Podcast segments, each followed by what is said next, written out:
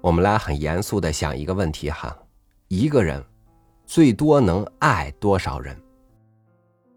对于我们普通人来说，我能爱的最多就是离我最近的这些人，再远我就够不到了。但是很多人总想着去博爱，博爱而不得，近爱而不深。我们究竟爱的不太高明。与您分享胡适的文章《大宇宙中谈博爱》。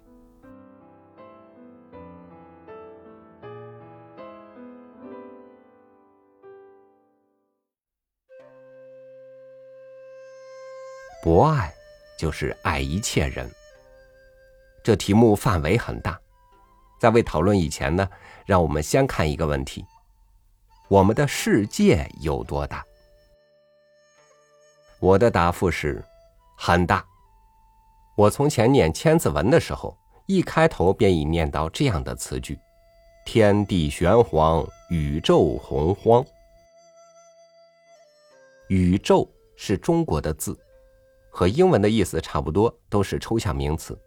宇是空间，即东西南北；宙是时间，即古今旦暮。华南子说：“宇是上下四方，宙是古往今来。”宇宙就是天地，宇宙就是 time space。古人能得 universe 的观念实在不易。相当于今日的科学，但古人所见的空间很小，时间很短。现在的观念已经扩大了许多。考古学探讨千万年的事儿，地质学、古生物学、天文学等等不断的发现，更将时间空间的观念扩大。现在的看法。空间是无穷的大，时间是无穷的长。古人只见到八大行星，二十年前只见九大行星。现在所谓的银河，是古代所未能想象得到的。以前觉得太阳很远，现在说起来算不得什么，因为比太阳远千万倍的东西多得很。科学就这样的答复了宇宙究竟有多大这个问题。现在谈第二点，博爱。在这个大世界里谈博爱，真是个大问题。广义的爱是世界各大宗教的最终目的。墨子可谓中国历史上最了不起的人，可以说是宗教创立者。他提出兼爱为他的理论中心，兼爱就是博爱，是爱无等差的爱。墨子理论和基督教教义有很多相合的地方，如爱人爱己、爱我们的仇敌等。佛教哲学本为一切无常，我亦无常。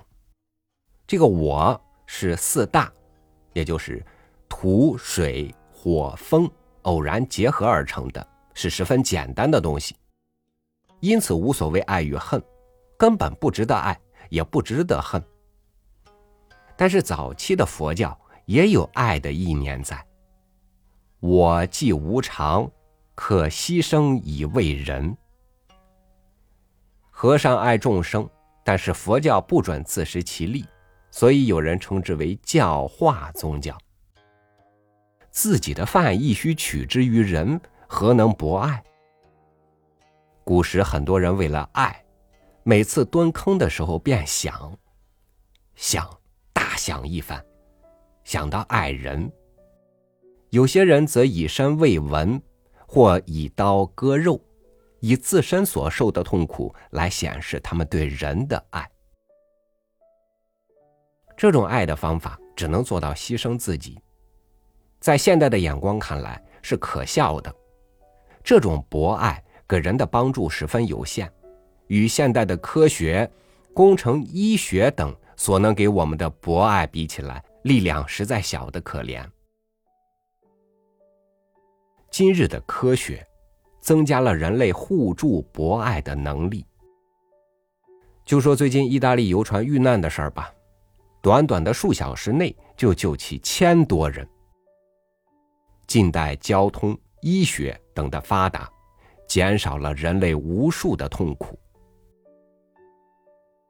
我们要谈博爱，一定要换一个观念。古时那种为文割肉的博爱，等于开空头支票，毫无价值。现在的科学才能放大我们的眼光，促进我们的同情心，增加我们助人的能力。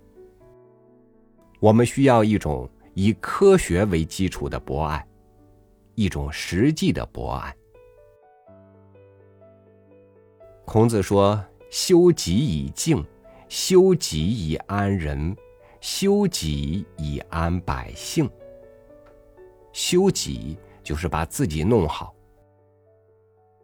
我们应当先把自己弄好，然后帮助别人，独善其身，然后能兼善天下。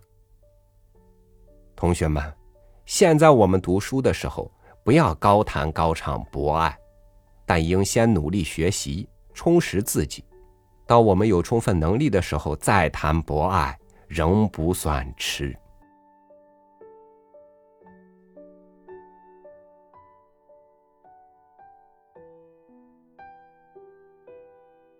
食不果腹，衣不蔽体，仍然可以舍己为人，救苦救穷。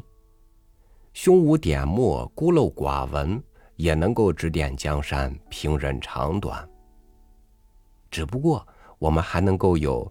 更划算、更高效、更长久的博爱方式，那就是先去认真的爱自己，把自己弄好。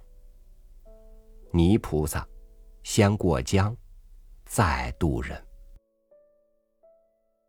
感谢您收听我的分享，我是超宇，祝您晚安，明天见。